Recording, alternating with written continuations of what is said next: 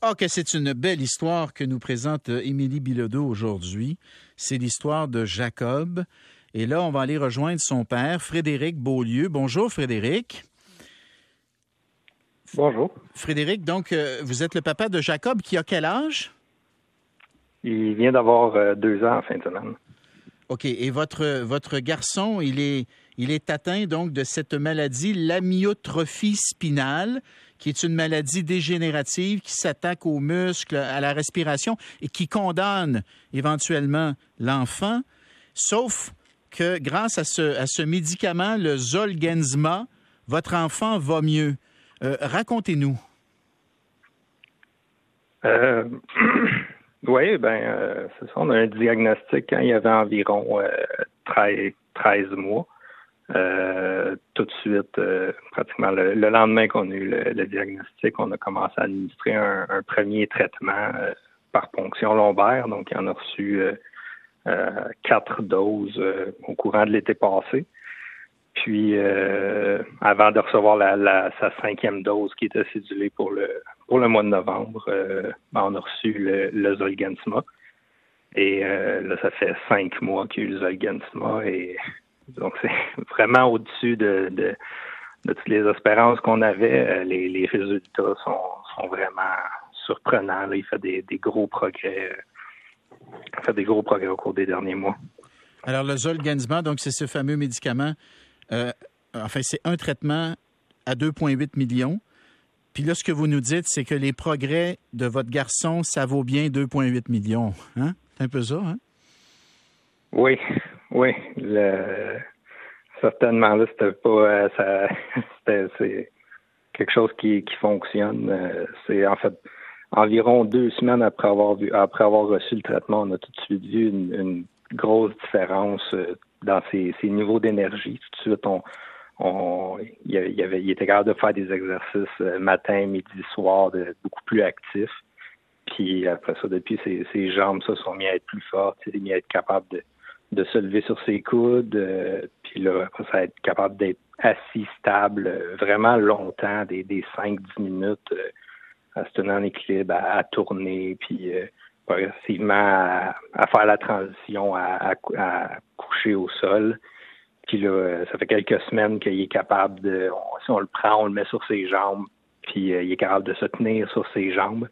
Donc, il peut, il peut se tenir euh, des, des une à deux minutes tout seul. Il faut juste qu'on le garde un peu en équilibre, là. Hmm. Mais il, c'est, c'est, je pensais jamais, je pensais jamais voir, euh, voir ça. J'étais peut-être un petit peu pessimiste avec le, diagnostic de la maladie, mais quand, si on m'avait dit ça il y a là, il y a 11 mois quand on a eu le diagnostic, euh, j'aurais, j'aurais jamais cru qu'on serait là aujourd'hui.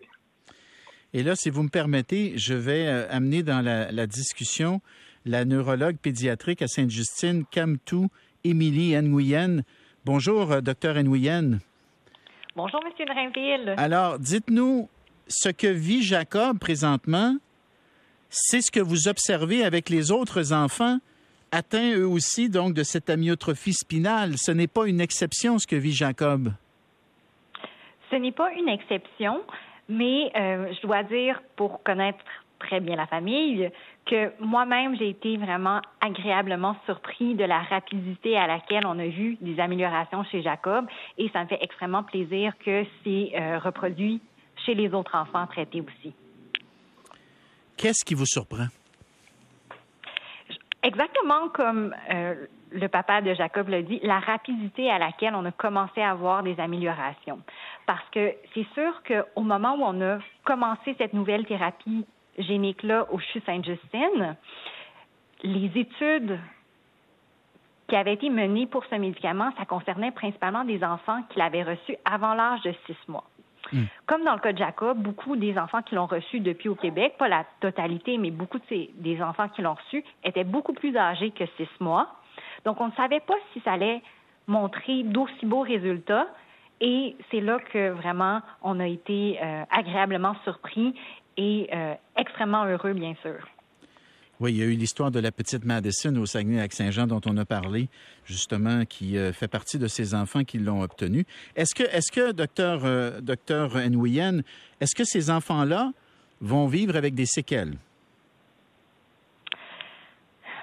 c'est sûr que, puis je l'avais bien expliqué notamment aux parents de Jacob, le médicament n'est pas une cure. Ça ne guérit pas complètement les symptômes.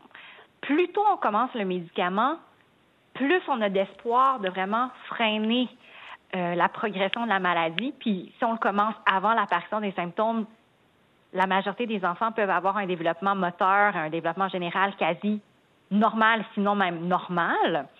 Mais dans le cas de, des enfants comme Jacob, la majorité d'entre eux avaient déjà commencé à avoir des symptômes. Donc, le médicament permet de s'améliorer à partir de ce moment-là.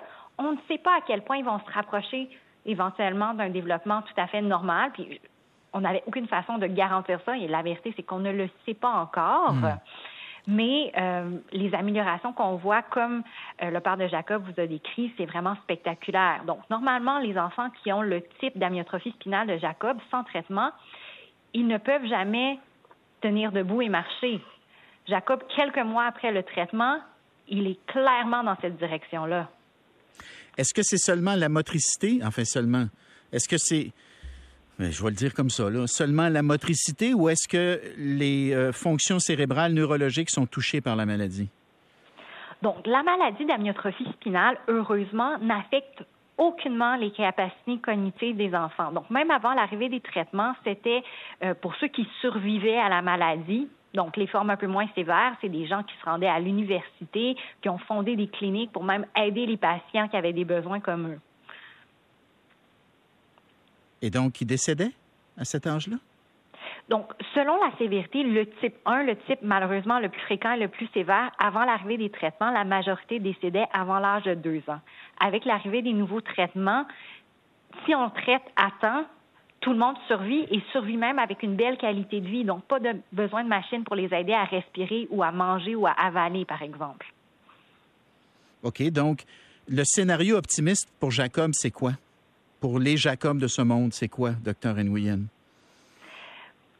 C'est sûr que je n'ai pas de boule de cristal pour prédire le futur, mais à la rapidité qu'il nous a montré toutes ces belles améliorations, je pense que c'est absolument un espoir réaliste que dans les prochains mois, on va le voir faire ses premiers pas. Et, avoir une espérance de vie? En fait, dans le type de Jacob, même avant les traitements, c'était une espérance de vie à l'âge adulte. Le traitement est tellement efficace que je pense qu'il est fort probable qu'il puisse avoir une espérance de vie tout à fait normale. Et la vérité, c'est qu'on ne sait pas parce que les enfants les plus âgés qui ont reçu la thérapie génique comme Jacob, ils ne sont pas encore très vieux, ils ont autour de 7-8 ans en ce moment. Mais avec l'avancée de la médecine, si jamais il y a une redétérioration dans le futur, je suis sûre qu'on aura des améliorations à ce traitement ou même de nouveaux traitements qui pourront venir aider à ce moment-là. Donc, vraiment, hmm. je pense que le futur est euh, extrêmement euh, beau pour Jacob et euh, les autres enfants dans une position similaire. Frédéric Beaulieu. Et leur famille, bien sûr. Frédéric Beaulieu, c'est, extraordinaire ce que j'entends. Puis j'imagine pour le papa puis la maman, là, Audrey, pour vous autres, ça, doit être. C'est, un bonheur incroyable ce que, ce que vous vivez présentement. là.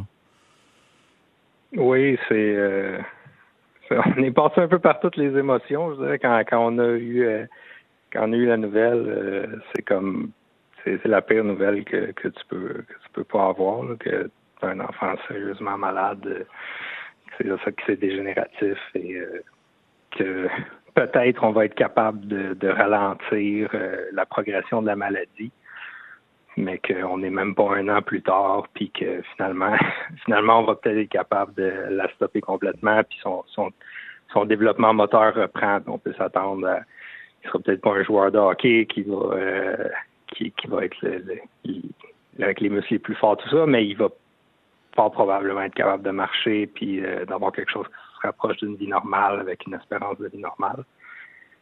C'est euh, on ne pouvait pas s'attendre vraiment à mieux. Inespéré. Frédéric Beaulieu, papa de Jacob, on salue la maman Audrey Cuérier.